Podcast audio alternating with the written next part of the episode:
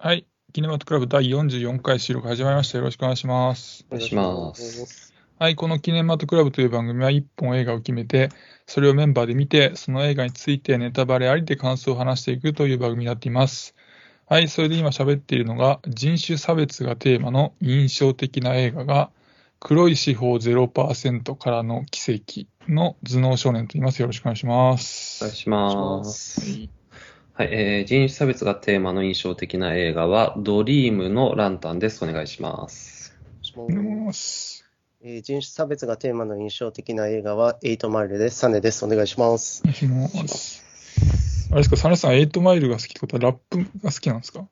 そういうことじゃなくて。ラップバトルがなんか、2、あ3年前に流行ったじゃないですか。ああ、流行りましたね。はい。それ経由で僕はあエイトマイルなるほどねを見ました。。あ、じゃあ、はい。あ割と最近見たって感じなんですね、じゃあ。最近見ました。あ、なるほどね。ドリームはあれですか、その、宇宙プロジェクトを進んでいく中で、やっぱ時代的に差別されてるってこと？そうですね。あの、こうん黒人であり、女性でありみたいなところですね。うんで、なんか彼女らが、こう、うんまあ最終的に逆転、逆転っていうのもおかしいけど、まあ立場がね、こう、うん。まあ逆転するっていう感じで、うん、気持ちいいですね、見ててね。なるほどね。まあ、僕が挙げた黒い司法0%からの奇跡は、あの、舞台が80年代なんで、割と最近っちゃ最近なんですけど、むちゃむちゃ裁判が、あの、黒人差別がひどいことになっててっていううん。話で、マイケル・ B・ ジョーダンが主役で、結構面白いんで、まあよかったら見てくださいって感じですね。はい。はいはい。で、なんでね、人種差別がテーマの映画の話をしているかというと、えー今回は、えー Amazon オリジナル映画で、アメリカの人種差別がテーマのコメディスリラー映画、友情に SOS について語っていこうと思います。はい。はい、じゃあまずあらすじです。大学生で同じ家でルームメイトとして過ごしているクンレ、ショーン、カルロスの3人。パーティーをはしごする全制覇ツアーを目論み、あわよくば元カノとよりを戻せるかもと張り切るショーン。真面目で研究に熱心に取り組みながら、どこかその真面目さが危なっかしい訓練。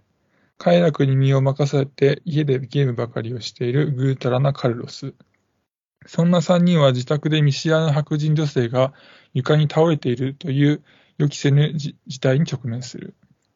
この緊急事態にどう対処するかで揉める3人だったが、状況は悪くなるばかりで、てんてんてんという話になっています。はい。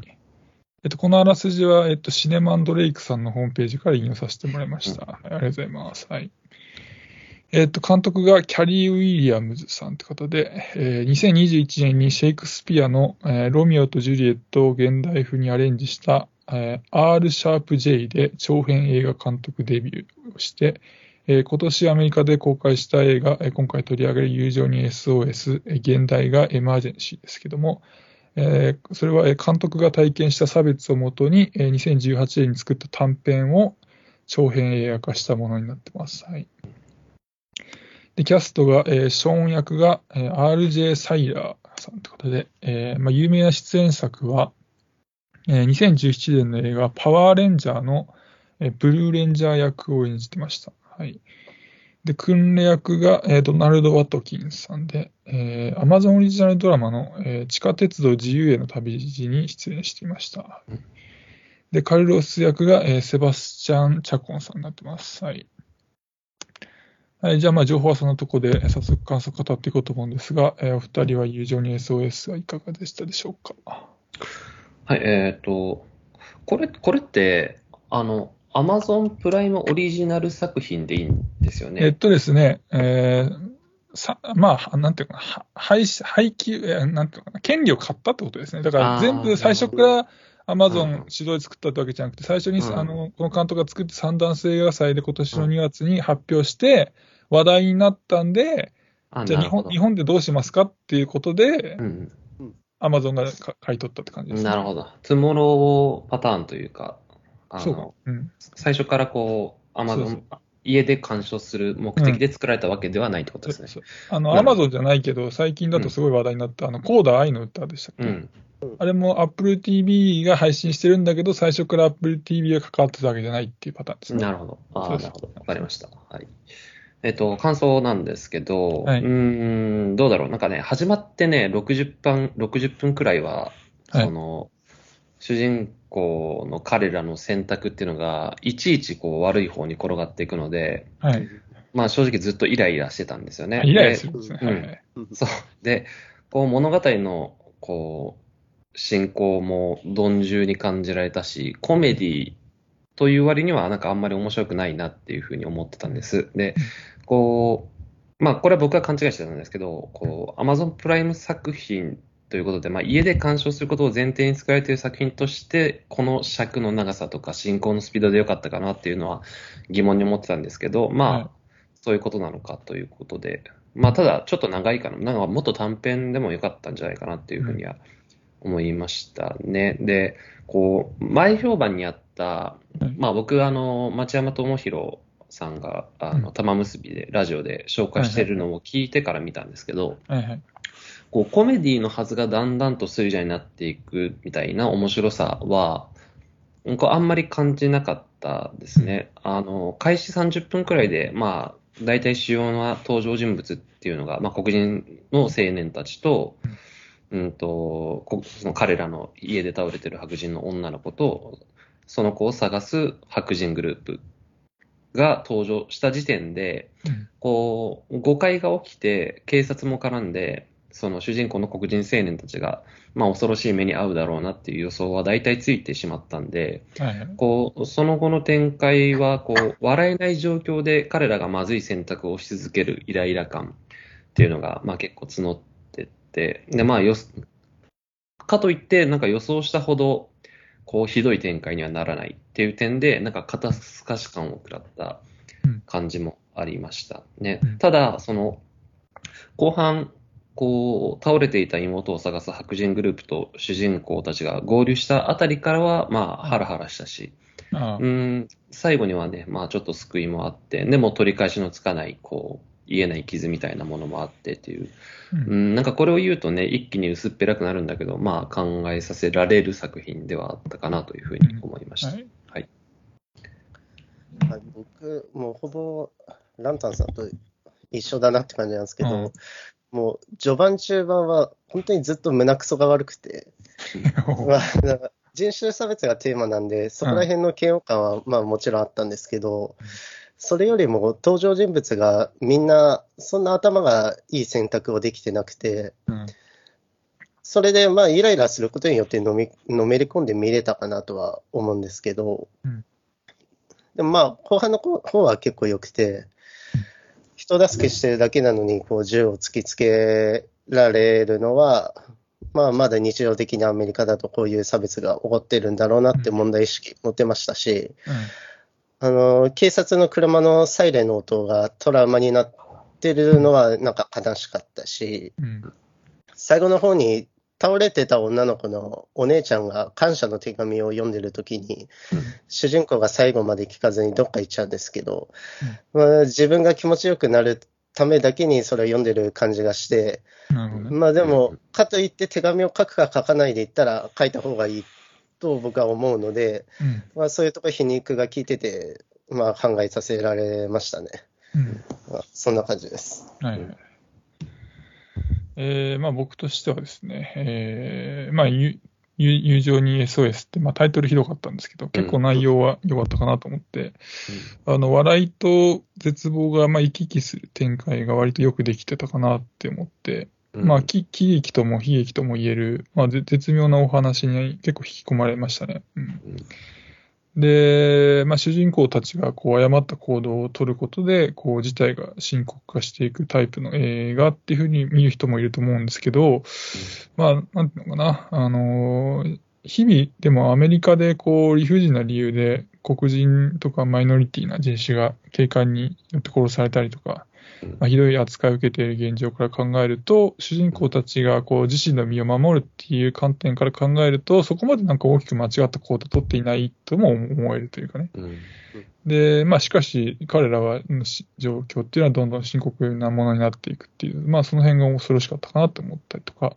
うんで、まあ今作って先週映画の、なんていうかな、皮をかぶった人種差別風刺映画とも言えるし、まあそもそもなんていうかな、アメリカの黒人を中心としたマイノリティの学生にとって、その危険を感じる差別っていうのがもう日常の生活の中にあって、彼らの青春が差別と切っても切れないものなのではないかとも感じたっていううん。うん。のもありましたね。で、まあ、今作に見えるその青春映画と人種差別という組み合わせっていうのは、なんか邦画でも最近あの、日本のあのクルド人難民を描いたマイスモールランドとかがあったりとか、まあ、去年はあの女性差別ですけども、あの、モキシ私たちのムーブメントとかね、うん。あったりとか、うんなんか今とか、まあそして今後も、こう注目、注目すべき組み合わせなのかなっていうふうにも思いました。はい。で、そんな感じですかね。うん。そうですね。なんだろうな、こう、僕たちはこう、物語の主人公として、まあはい。彼ら黒人たちうん。を見ているから、うん。その、彼らが誤解されるんじゃないかっていうところに、まあ当然ハラハラするわけですけど、はい。その、現実には他人であって、はい。例えばこう、妹を探す白人グループたちと同じくね、こう、他人として彼らと対峙したときに、まあ、酔いつぶれた女の子を車で連れ回す男たちにしか見えない部分はあるんだろうっていうふうに思うんですね。うん。で、その際に、やっぱり今作で厄介なのは、その黒人差別に加えて、こう、女性の性被害っていうのが一つ乗っかってる点にあると思ってて、うんやっぱりその酔った女の子が一人で夜道を歩いてるっていうのがまずやばいよねっていう、はいまあ社会的な背景の上に、その黒人に対するこう潜在的な差別意識っていうのも乗っかってるんですよね。はい。で、その結果、こう、最も深くて言えない傷を負うのが、作中で最も誠実だったはずの訓練っていうのが、はいはい。まあ、ものすごく残酷というかね、うん、こんなん間違ってるって思う、思いますよね。で、どうだろう、彼らの選択が間違ってたかどうかっていうところで言うと結構難しくて、うん。やっぱりん僕が黒人だったらっていうのは、まあすごく難しいんだけど、うん。やっぱり訓練と同じように警察を呼ぼうって話になると思うんですよね。で、うんうんきっと、なんだろう、警察には、その知らぬやつが、知らないやつが、うちに不法侵入してると。なんかこう、ひちょっと被害者を装って電話するかなっていうふうに思ったんだけど、うん。うん。どどうするべきだったんだろうなとは、ちょっと思いますよ、うん。私。うん。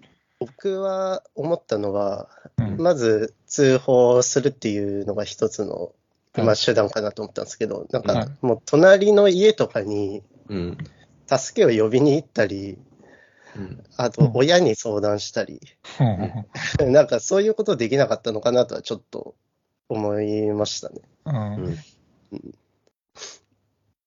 まあ、なんというか、あれですよね、こう、日本でもたびたび議論になる、こう、男性が女性に心肺蘇生をするか否かとか、あと迷子の子供に、ね、おっさんが声をかけるべきかとか、登下校中の子供に挨拶するべきかみたいうんな話ですけど、やっぱりそれが黒人にとっては、こう、特にアメリカの黒人にとってはより身近であって、危機的であって、特に銃社会ではそれが顕著であるっていううんね、うん、そういう話でしたけど。あの、ラテン系の差別も一応書かれてはいましたよね。うんうんううんんカルロスに対して。うんまあ、なんで僕、まあ、白人とそのラテン系の区別がちゃんとつかないんで、あの、もうカルロスが通報すりゃええやんって思ったんですよ。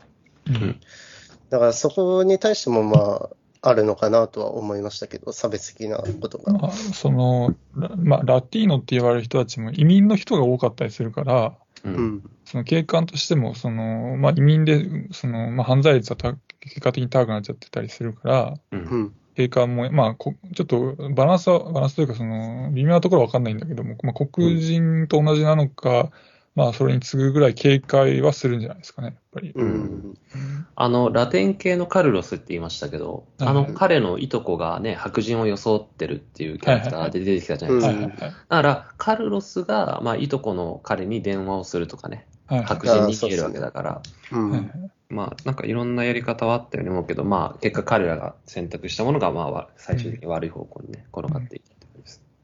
まあ、そのああいう、まあ、軽いパニック状態うん。だから、その、視野が狭くなって、いろんな選択肢が、うん。まあ、取りづらくなったとも考えられるしね。うん。で、まあ僕だったらどうするのかって考えたんですけど、まあ結局僕も、まあ電話、あ警察に連連絡はすると思うんですけど、うん。なんていうのかな、それが本当に正しいと思って、自信を持ってそれを選択するわけじゃなくて、うんすものすごい消去法っていうかね、で、ビクビクしながら、うん本当にどうなるかわからないっていううん。中での、で警察への連絡ってことになるなと思ったんですよね。うん。うん、だから、全然その選択に自信がないから、うんつまりその彼ら3人が取った行動を、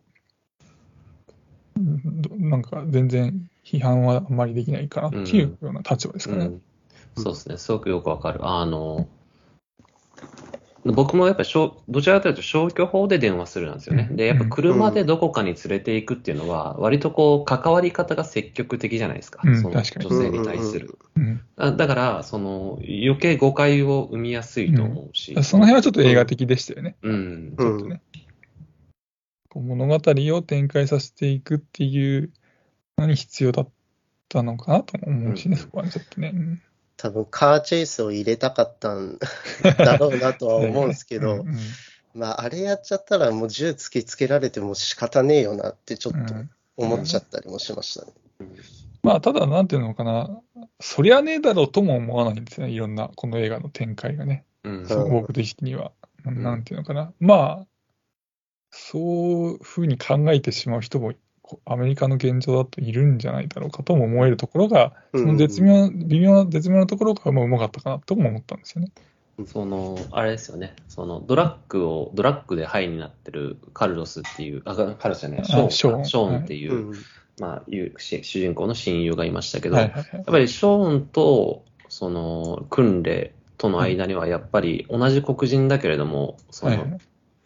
育ってきた環境がかなり違うというはいはいはか、クンレはやっぱり、その、教養のある人物はい。で、こう、うん親親からね、すごくこう、うん、手厚い教育を受けてきたんだろうなと思うし、逆逆にショーンは、まあなんというか、うん、まあ言い方が難しいな。すごくこう、ブラックコミュニティに、こうずっと属してきたうん。青年という感じがして、でやっぱ彼がいたからこそ、その、電話するとまずいみたいな、そのうん判断になったんだろうなっていうふうにですよね。でなんかそういう点で言うと、なんかこう、必ずしも、こう、差別する白人にだけ問題があるわけじゃないよね、みたいなことが描かれてたような気がしてて、比較的こう、フェアに描かれていたうん。作品だなっていうふうに思ったんですよね。あの、まあ、白人が黒人を潜在的に差別してるっていうのも、まあ、事実としてあるんだろうけど、うん。うん。その、ショーンのように、こう、うん。ダーティーで、ドラッグでハイになるような奴らのことを、まあうん、作中でも彼が言ってたように、本物の黒人だっていうふうに思っていはい。る人、黒人の人って、はい。まあ、いるんだなっていうふうに思ってて、うん。で、やっぱりうん。白人なんて差別主義者で俺たちとは交わらないっていうふうに決めつけてる黒人自身もいるっていう、うん。うん。でなんかそれだとなんか何も変わらないというかね、その黒人の側にももしかしたら意識を変えるべき人たちがいて、で、そのためにはやっぱり子供の頃からの教育であるとか、まあ親世代が子供にどんな姿を見せるのかが重要なんだなっていうふうに思ってね。で、このあたりはなんかこう、何年前 ?3 年前ぐらいに公開された Hate You Give っていう、あの、うんね同じくえー人種差別をテーマにした作品があったんですけど、なんかあのあたりともちょっとね、テーマ的に被るなと思いましたね。あの、まあ、ショーンとクンレイ、今話題出ましたけど、まあこの二人なんですけど、なんか彼らって本来出会わないはずの二人だと思うんですよね。うん。その、まあ、あの、さっきね、あの、ランドさんが、あの、まあ、玉結びが聞いたって言ってましたけど、町山さんがね、あそこでも言われてたんですけど、うんあの、まあ、ショーンみたいな人を、あの、ストリートスマートって言うんですよね。うん。で、まあ、意味としては、その、街で起きていることを実際に体験してよく知っている人のことを言うんですね。うん。ううんん。なるほど。で、クンレは、その街のことを本でしか知らないから、うんつまりそのブックスマートって言うんですよ。うん。うん。うんまあ、なので、二人ってもう生きてきた過程が全然違うから、まあ、出会わないはずなんだけども、そのただその、まあ、ダイバーシティが進む、その今のアメリカでは、うん多様性の進むアメリカでは、うん。そのその2つのグループはなんか微妙に混じり合ってきているんだろうなと思ってて、うんでまあ、そその象徴がショーンだったんじゃないかなと思うんですよね。で、まあ、ショーンってその、まあ、地元の貧しい人とかだったり、黒人がその多少成績が悪くても入れる、その大学の特別枠で多分入学したのかなと思うんですよね。アファーマティブアクション的なうんことですよね。そうだから、そのショーンと訓練に注目することで、そのアメリカのダイバーシティのまあ現状が垣間見れて、まあ、そこも興味深かったなと思いましたね。うん。うん。なんか、この作品について調べてて、まあ、僕、見た上、見た段階では全然わからなかったんだけど、うんなんか、彼が通ってた学校自体がやっぱり白人がものすごく多い学校で、そうん。黒人の割合がすごく少なかったっうん。ていう話じゃないですか。うん。だからそこら辺もやっぱりあるのかなと思って、やっぱり黒人は黒人で固まるみたいなうん。ものもあって、やっぱり属性は違うんだけれども、まあ、うん。肌の色で通じ合った二人なのかなと思ったりね。ううん。ん。まあ、本来交わらない人たちが、あの、ブラック・ライクスまた的な運動で、まあ、最近また交わるように後押しされてきてる、その、うんまあ、弊害ではないんですけど、まあ、そういうものが出てきてるんですかね。うん各々がそれぞれのコミュニティで暮らしていたら感じなかったうん。ことがうん、新しく問題として出てきてるのかな。まあ、でもそれは多分、仮にそこで小さな問題が起きたとしても、そのコミュニ一つのコミュニティだけで完結しちゃってると、そのどうしてもその、例えば格差の固定化とか、うん。そのダイバーシティが本来目指しているその多様性をこういろんな例えば働く場とかでこう進めていく進めることによって結果そのいろんなアイディアとか今まで出てこなかったようなそのうんアイディアが生まれてよりそのまあ技術革新とかねそういったうんものが生まれるっていうの中でやってるわけだからうんうん。まあもちろんねその衝突は今まで違う生活はああったわけだからうん衝突あるんだろうけど、中長期的に見たら多分、それ以上のプラスがあるんじゃないかなと思いますけどね。うんうんまあ、変換期に今差し掛かってるっていううん感じなのかな。うん。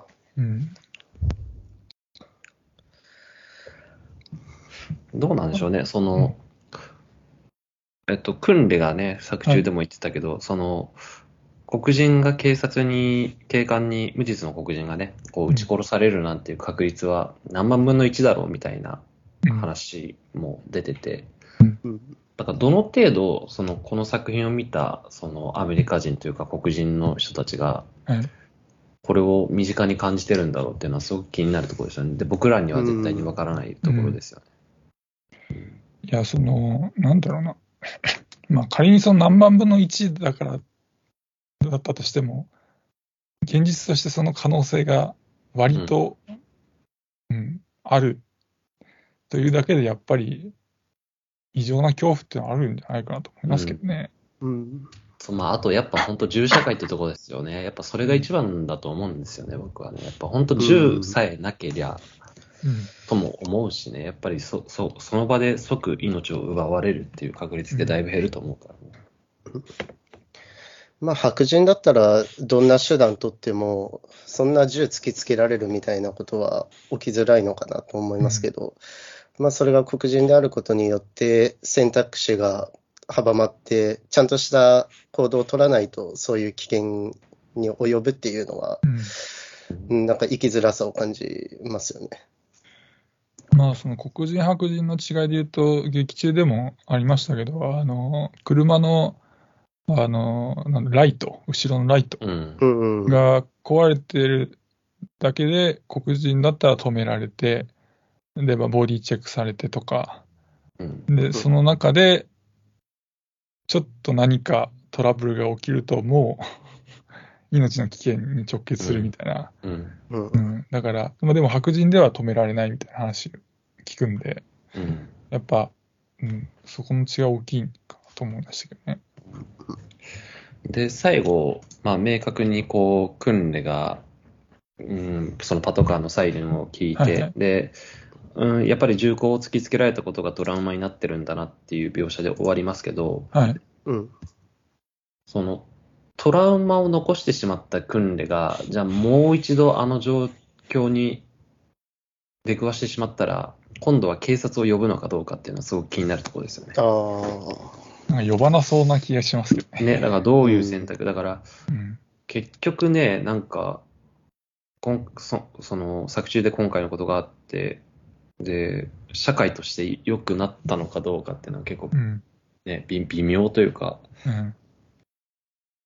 全然、プラスになってないなと思って、うんなかなかちょっと救いのない終わりだなと思ったけど。あのラストシーン僕割と好きで、その、うんまあ、安易なハッピーエンドで終わらないのが良かったかなと思ってて。で、あそこから分かるのは、その、なんだろうな、警官の理不尽な、まあ、暴行で命を落とした黒人って、まあもちろん大勢いるんだけど、うん。全然それだけじゃなくて、その死には至らなかったんだけども、訓練のようにそのトラウマになるほどの恐怖を感じた黒人の人たちっていうのは本当にもっともっと大勢いるいるし、で、それは本当に消えない傷なんだろうなっていうのも感じましたね。うん。うん。そうね。うん。あの、なんだっけな。ちょっと前にね、その、うん全然関係ない話になるんですけど、うん。その、ジャンクハンター吉田さんっていう人がいて、で、はいこの人はなんか映画秘宝周りの人間だった人なんですけど、でこの人の友人に、その、チャムエイ・チャイナさんっていう人がいらっしゃって、で、その人が、こう、警察官に職務質問を受けてて、で、うん。日本ですか？日本で、うん。うん。日本で警察官に職務質問を受けてて、で、まあ、ものすごく堅くなに拒むんですよね。うん。で、でうん。その一部始終を、こう、こう動画として抑えたものがインスタグラムにアップされてて、うんで、なんでこんなにこう、拒否するんだろう。まあなんか僕毎回思うんですよ。その職務質問を拒否する人ってなんでうん。こんなに拒否するん？別にね、こう、素直に、なんていうかな、えっ、と、応じればいいのにって思う、従ううん思う思うんだけど、思ってたんだけど、なんかどうやら、その過去、過去に、その持ち物として、なんか電気工事士かなんかの資格を持ってる人で、はい。そのうん。普通の、こう一般の人だと持ち得ないような道具を持ってることがあると、その日常的に。うんで、それを警察官が見たときに、なんかこう、これは何だって言って、なんかものすごく長時間拘束された経験があるらしいんですよね。はい。うんで、なんかそれがやっぱりトラウマになってるようで、なんかこう、け警察からの職質にはもう一切応じませんみたいなスタンスらしくて、なんかこう、なんだろうね、警察としても別に、ね、悪気があるわけじゃないんだけど、なんかこう、ものすごく、こう社会として分そ、そこで分断が起きることってあるよなと思って、で、それがまさしくその、今回訓練が味わったことというか、警察としても、まあ仕事としてね、なんかこう、うんまあ黒人に対する潜在的な差別はあったのかもしれないけども、仕事として一生懸命やったことが、なんかこう、うんこうやって分断としてのみ社会に影響を与えるってことはあるよなと思ってね。うん。うん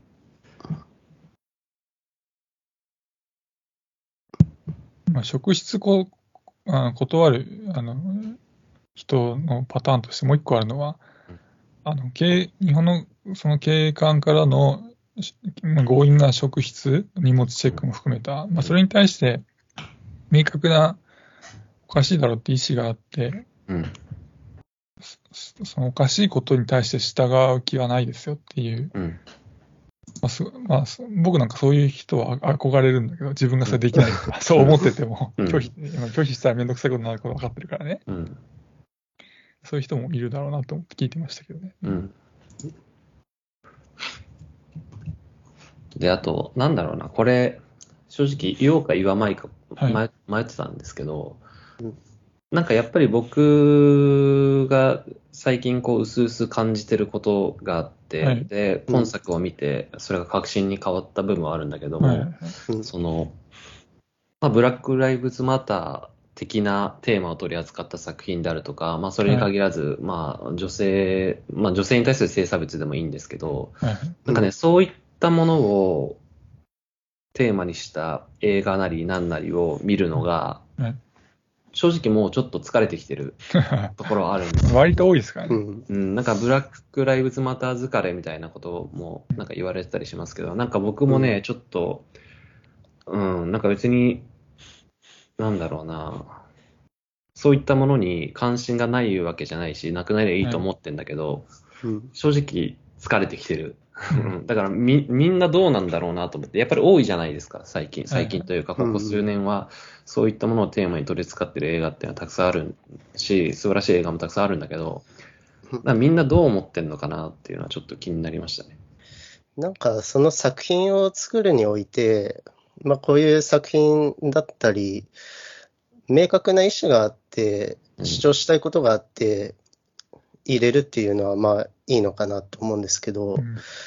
どんなものでもそれを入れなければいけないみたいな風潮がうん。ちょっと今ある気がしていて、うん。それは別にいいんじゃないかなって思ってて、うん。もうそれぞれが訴えたいことをうん。訴えたいことというか、なんだろうな、それぞれのアイデンティティで美しいと思うものをうん。表現すりゃいいんじゃないかなって思ってて、うん。うん若干僕もそういうのに疲れてるのはあるかな。僕としては、その、まあ、ドキュメンタリー割と好きな方ですけど、もしその、ブラック・ライブズ・マター関係のドキュメンタリー何本も見るってなったら多分ちょっと疲れるんですけど、うんうんまあ、今回のこの友情に SOS みたいに、まあ、コメディとかスリラーとか割とそのエンタメの要素が含まれてると、まあ、いいかな、大丈夫かなっていう感じですかね。うんなんだろうね。うん。まあ表現の、まあなんだろうな。まあそれ、まあ今僕が言った話とは別にやっぱり表現の自由みたいな議論もあって、で、その中ですごくこう、うん、差別的な意識を持った人物が現れるっていうのは僕は全然いいと思うんですよね。で、うんそれは、そ、そ、そ、そいつに、そい、そいつがいるのは問題だっていう、その自意識というか、監督というか作る側がそれを分かってりゃ別にいいと思うんですよね。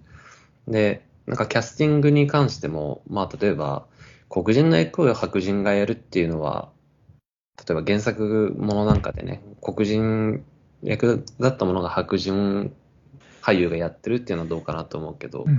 まあ、そこら辺は僕はあんまり気にならなくて、うん。うん、ただやっぱり、ね、こう、こういう、なんだろうな、やっぱ重く、重、重、重いテーマじゃないですか、やっぱり。で、やっぱりその、どんだけ、ね、そういったテーマで、で、最後には希望があったとしても、やっぱり差別とか偏見とかっていうものは僕はな一生なくならないもんだと思ってるんで、うん。うんだから社会っていうのはそんなすぐには変わんないだろうなっていうのも分かってるから、うん。だから辛いんですよね、多分ね。うんまあ、その、〇〇疲れって、その、ブラック・ライブズ・マター以外にも、ね、最近よく聞く、あれで、まあ、ウクライナ疲疲れとかね、うんうん。ウクライナの関係のニュースもう見たくないよとかいう人が増えてるみたいな話も聞くし、だから、まあ、む無理にね、その、そんな疲れながら、もう見見てもしょうがないわけで、本人の気持ちが一番大事なんだから当たり前なんだけど、でもなんていうのかな、その、言い続けないと、やっぱりいけないことってあって、うん。うん。苦しんでる人がいるんだけど、すうん、それが、まあ、ふ風化なのかな。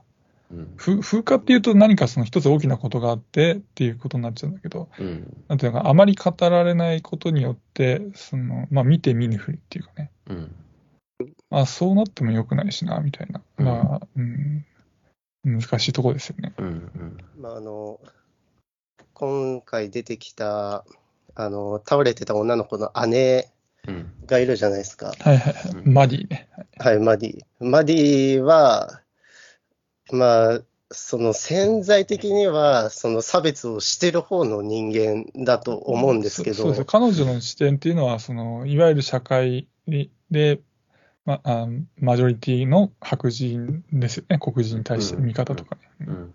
まあでも、なんだ、出す言葉、まあ手紙もそうですけど、はい。うん。その中には、まあ差別をしてないっていうのはうん。含まれてるわけで、まあそうですね、そういうことを言い続けることにまあ意味はある程度あるのかな。でも、うんそういう人が言ってるところで、うんあんまその説得力はないよなって思ったりもしますけど。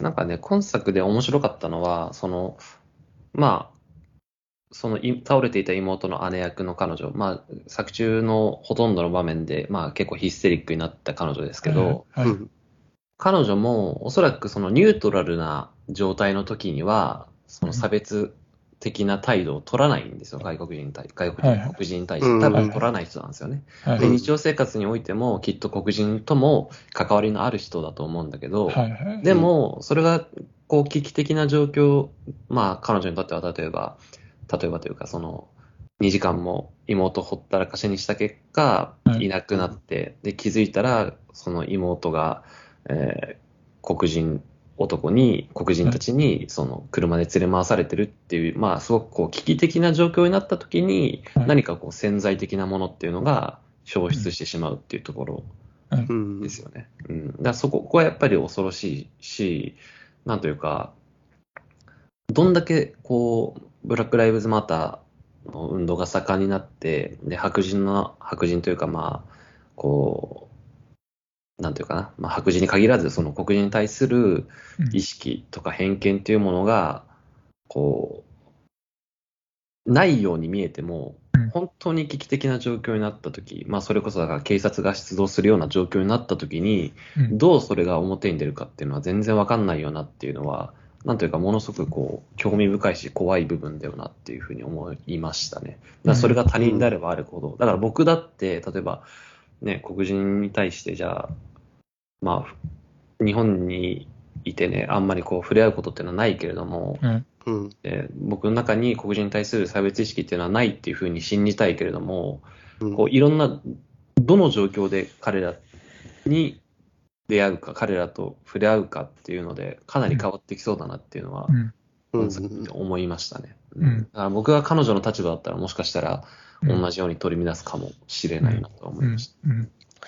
僕もね、あの、いやまあ、自分が警察であると仮定して、はい。日本で、まあ、なんか、怪しい奴がいたとして、うんまあ、日本人っぽかったら、まあ、何も警戒しないと思うんですけど、はい。まあ、それがもし黒人だとしたら、もう、その力の差があるっていうのもあり、もう銃を向けちゃう気がしてるんですよね。うん。うん。まあ、うん 難しいっすよね、そこは。それは多分、アメリカの警察官もあるでしょうね、それはね。うんそういう意識はね。まあ、現にその、黒人の犯罪率が高いっていうのは、あまあ、事実としてあるんでね。それはその黒人の人たちが悪いとか、そういうは単純な話じゃなくて、うん。もちろん黒人の人たちの経済的にそのうん。恵まれてない社会の仕組みのせいでそうなっているから、ひ必然的に犯罪率が上がってしまってるわけなんですけども、うんまあでも事実として犯罪率高いわけだから、警官の方も当然警戒すると。その中で何か黒人の側がその誤解されるような行動を取ってしまうと一気に、うん。まあ悲惨なことになってしまうっていうのがあるんでしょうね、多分。うん。そうですね。うん。あと、どうでしょうか。そんなところです、僕は。ははいい。そんなとこです。ちょっとじゃあ個別のシーンについて話していこうかなと思うんですけど、はい。えーまず印象的なシーンがあとしてはですね、あの夜のあのあの白人たちが住む住宅街で、うん。あのショーンたちが車止めてるだけで白人に通報されてたんですけど、うん。うんうんまあこれはなんとなくわかる気もするんですけど、うんまあその黒人が多く暮らす住宅街だと、あのまあ、妹のエマを探す姉のマディたち3人が、まあ、うん口論してたら黒人の住住人に通報されてて、うん。なんか黒人と白人で住む場所が分かれてて、かつお互いが緊張感を持ってなんか監視しているっていうような感じで、うん。この辺はちょっと印象的ではありましたね。うん。ね、あ黒人は黒人であれなんだなっていうね。黒人のおばさんがね、白人が布を巻いてるみたいな、ね、なんか通報しましたね。うん。うんまあ、結構ギスギスしてて、いなんか大変そうだなって感じもしましたけど。あとは面白かったシーンとしては、あの、ショーンの兄の家に、あのね、車のライトが壊れちゃったから、うん、車変えようっつって行くんですけど、うん。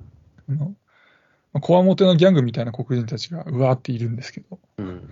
で、その中に、あの、カルロスが、あの、エマを抱えてきて現れてね。で、うんみんな事情を知った瞬間に、ヒーっつって、めちゃめちゃこわもての黒人たちが慌てて逃げ出すところとか、ちょっと面白かったですけどね。うん。うん。まあ、彼らど、どうなるか想像しできるんでしょうね、きっとね。もうねまあ、そうですね。うん、うんまあ、執行猶予とかついてる人もいるんでしょうけど、きっとね。まあ、それこそ本当にね、あのストリートスマートというかね、そういう経験がたくさんある人たちなんだろうなと思います。ね。あとはね、好きなシーンとしては、あの、まあ、終盤、あの、パーティーに行っちゃったと思ってたショーンが、うんあの、訓練の、あの、卒論に必要なバクテリアが入った、あの、ドアが壊れちゃった冷蔵うんうんうん庫にね、あの、体で押さえて寝てたっていうシーンは、うんなんか友情を感じて、ね、あそこはグッときましたね。ほっこりしましたね。うんうんで、まあそこから、まあ全部が片付いて、なんか明け方3人で、このカレッジの庭を、なんか歩くシーンとかもちょっと含めてよかったかなと思いましたう。んうんはい。なんかありましたか？シーンで印象残ったとか、面白かったとか？あの最後、パーティーしてるのは、あれ、カルロスのうちですかね？カルロス最後と。いうかあの、3人で暮らしてるとこでしょ？ああ、あはいはいはいあそうはい。です。あれは3人で、あの、ほあれ一緒に住んでるんでしょ？あれのうん、共同生活してる寮じゃないけど、まあなんか、家ですよね。い家をみんなで借りてるんですよね、うん。きっとね。うん。そうそうまあ、あそこのシーンすごいいいなと思って、あんうん。あの空間だけはね、あの人種の差とかなく、いろんな人がそこに集まって、ううんん。その和気あいあいと暮らしてたんで、そのうん、まあ一般的な社会とは、まあ、乖離された場所がそこにあって、うん。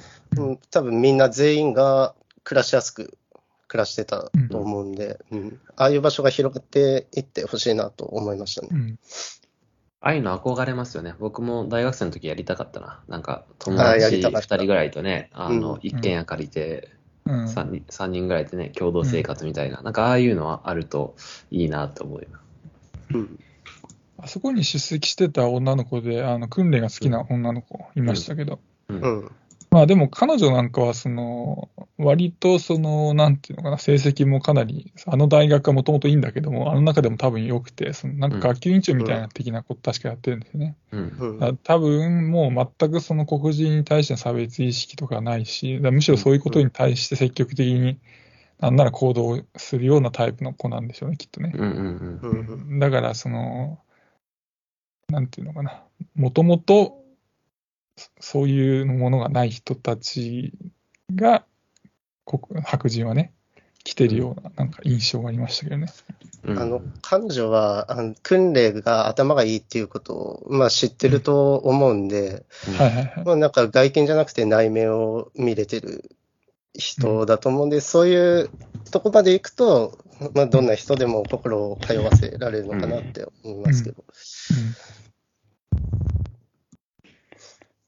うんはい。あとは何かありますか？そんなとこです。はい。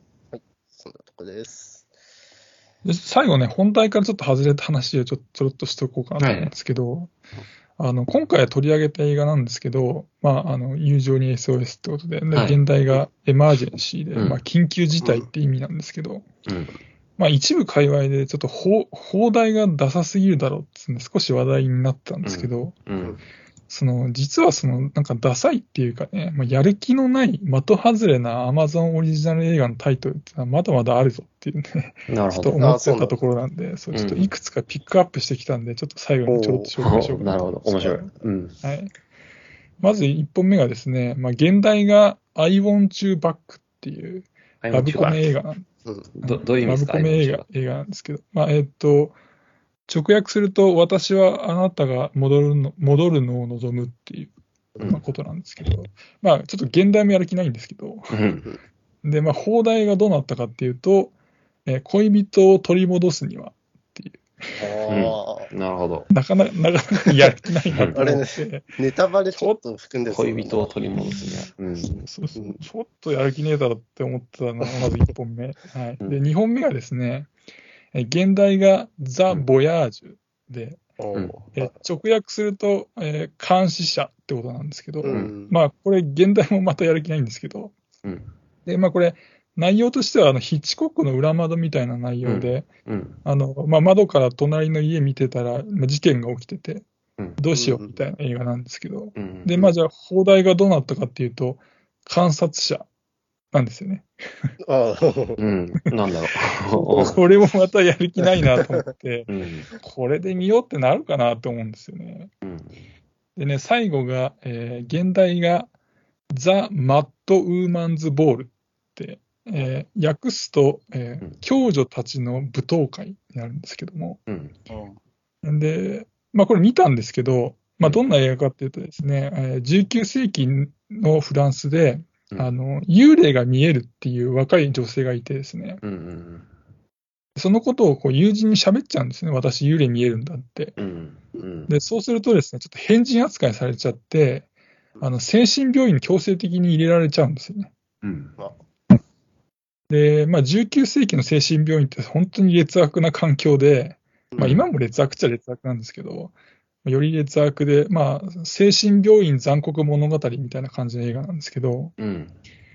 で、まあ、その映画の中で、あの、まあ、その病院の中で舞踏会が行われるんで、まあ、その結果、多分現代が共女たちの舞踏会に落ち着いたと思うんですけど、うんまあ、これ、現代は割といいタイトルだなと思ったんですけど、うん。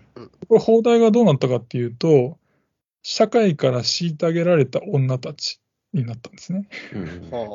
はこれね、ちょっとね、なんか社会派映画みたいになっちゃってるんですよ。あ確かに。なんかドキュメンタリーですかみたいな、ううんん。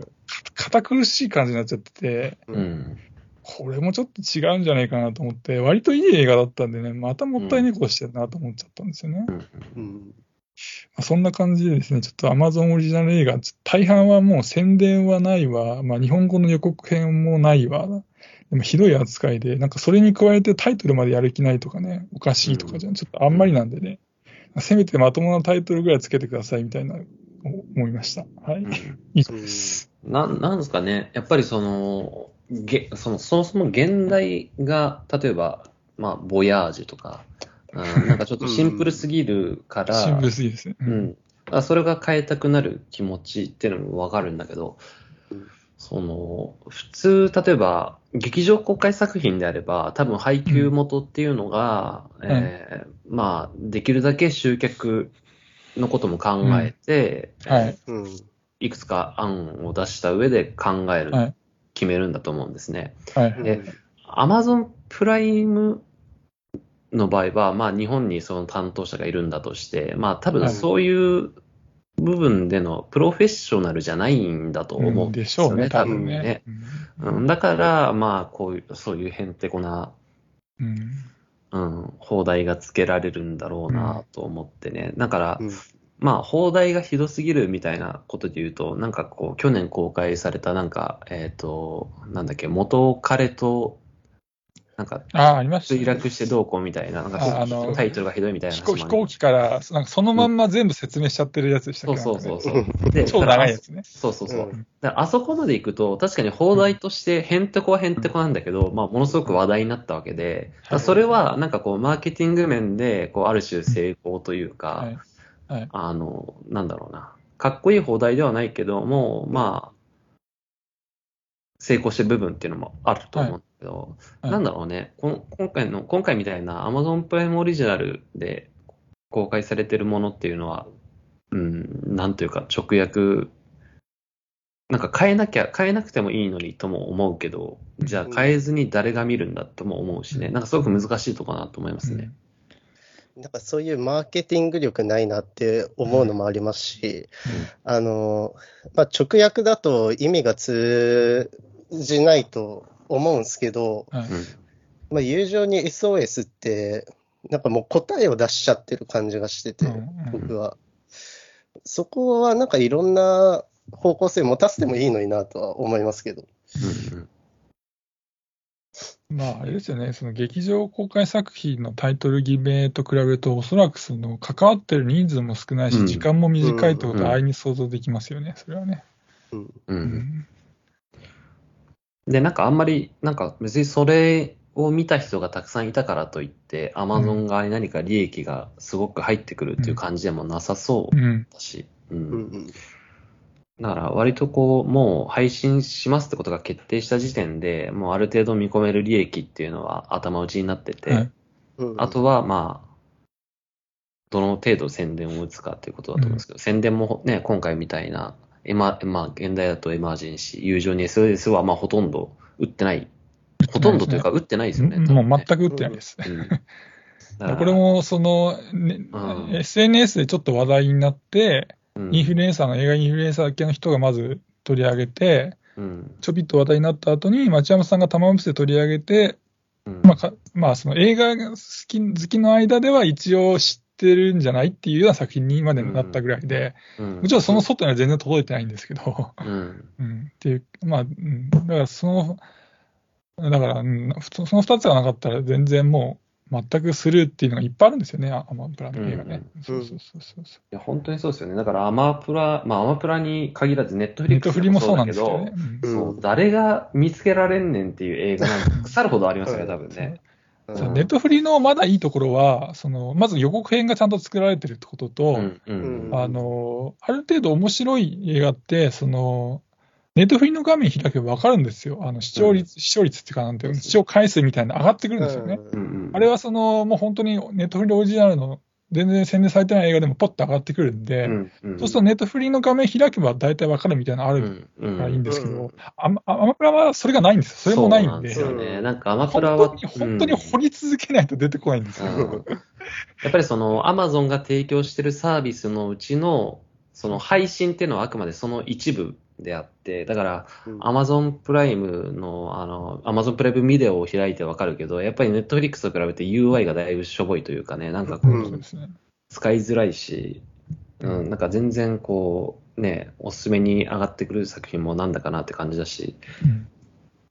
やっぱ見つけやすさで言っても、まあネットフリックスの方がまだマシって感じですよね。うん。そのコスパで言うとアマプラってすごくいいと思うんですけどね。うん値段も安くて配信ささタイトル数もすごく多いんだけど、うん。その使いやすさっていうと点で言うと、明らかにネットフリーの方がいいっていうね、うんありますね。そうですよね。まあそれはもうがっつりネットフリはもうそういう配信サービス。まあまあ、そうですね。そうですね。うん、まあね。まあ、アマプラはおまけなんだよって言われたら、ああ、そうかってう ん言わざるを得ないですからね、確かに。でもどっちだろうね。タイトル、あ、はいはいごめんなさい。どうぞ。そのどどっちが良かったんでしょうね。その現代のエマージェンシーと友情に SOS だと、まあ、へん放題はへんてこなんだけど、うん二択で言ったらどっちが良かったんだろうと思ったら、僕ね、どっちかというと友情に SOS の方が良かったんじゃないかなってちょっと思うんだよねまあ、その結果、結果、ちょっとい突き抜けてるんでね。そうそう。だからやっぱり作品が良ければ、やっぱり見つかるから、そう、だ誰かが見つけて、それを拡散して、で、放題がひどければ、放題がひどいっていうふうに言われて、それはそれで話題になるわけだから、うん。だからエマージェンシーとしてほっとかれるよりは、じゃないかな。よかったかもしれない。それはね。うん。まあでもなんか、なんていうのかな、それを狙ってやってるふうには到底思えないですからね。このまあ、うんうんアマプラそれを狙ってやるのも寒いし結ね。果的に、うん結果的になんでね、あくまで。うんそうそう。で、そのタイトルで言うと、その、最近そのタイトルにそのどういう映画なのかっていうのを、そのタイトル見ただけで分かるようなタイトルって結構増えてきてると思ってて、うんあで、まあそのさっきナンタさんが言ったセセスナが墜落してうんちゃら、あれはちょっとさすがにどうなかと思うんですけど、うん。そう。だからなんていうのかな、その、ね、その、さっき僕挙げたやつも、観察、観察者とかさ、うん。その、ちょっとそれ、そ昔そういう映画多かったじゃないですか、放題で。うん。なんてうん一一まあ、一文字とは言わない一言みたいなね。うん。うんそれは昔はそう、あ、よかったのかもしれないけど、まあ、最近はさすがにもうちょっとなんていうのかな、こう、見てもらえるような丁寧なうん。放題の、ね、まあ、行き過ぎるとちょっとあれかもしれないけどっていう。どうだろう？やっぱり走りはラノベなのかなと思いますけどね。そうそうライトノベルが、やっぱりこうあれはちょっとさすがにつ長らつらすぎる気もしまと長い長ル。すぎる放題だけど、ね。放題とかタイトルだけど、まあはいそのタイトルだけ見りゃなんとなくどんな話かわかるっていうのは、うん。まあなんていうか現代病というかね、やっぱりね、こう、どんな作品かわからないものを見るの怖いじゃないけど、やっぱり時間も無駄にしたくないしっていうのもうんあるんだろうしね。うん。うん前回、昨日のところで取り上げたあの女子高生に殺されたりとかね、はい。ああれはまあ引きがあって、そのうんまあ、どういう癖があるやつが主人公なのか、パッてわかるから、うん。まあ、あんな感じの、ね、うんまあ、アームプランタイトルでもちょっとどうにかしてよっていう思ってるんですけどね。うんうんはい。えーあと、どうでしょうか。そのとこです。思わぬ話になりましたね。最後にね。ちょっとね、気になってたんで、なんかあんまりみみみんながその友情に SOS が出せっていうのはみんな言うんだけど、アマプラ映画はいやいやだ、みんな全部出せぞっていう、オリジナル出せぞっていうところには誰も言ってなかったんで、僕としては、うんアマプラオリジナル割と掘ってる方なんで、ちょっとそこに一言言いとこうと思って、なるほど。はい。はい、ありがとうございました。じゃあ今日はこの辺で。はい。はい。ありがとうございましたありがとうございました。はい、失礼します。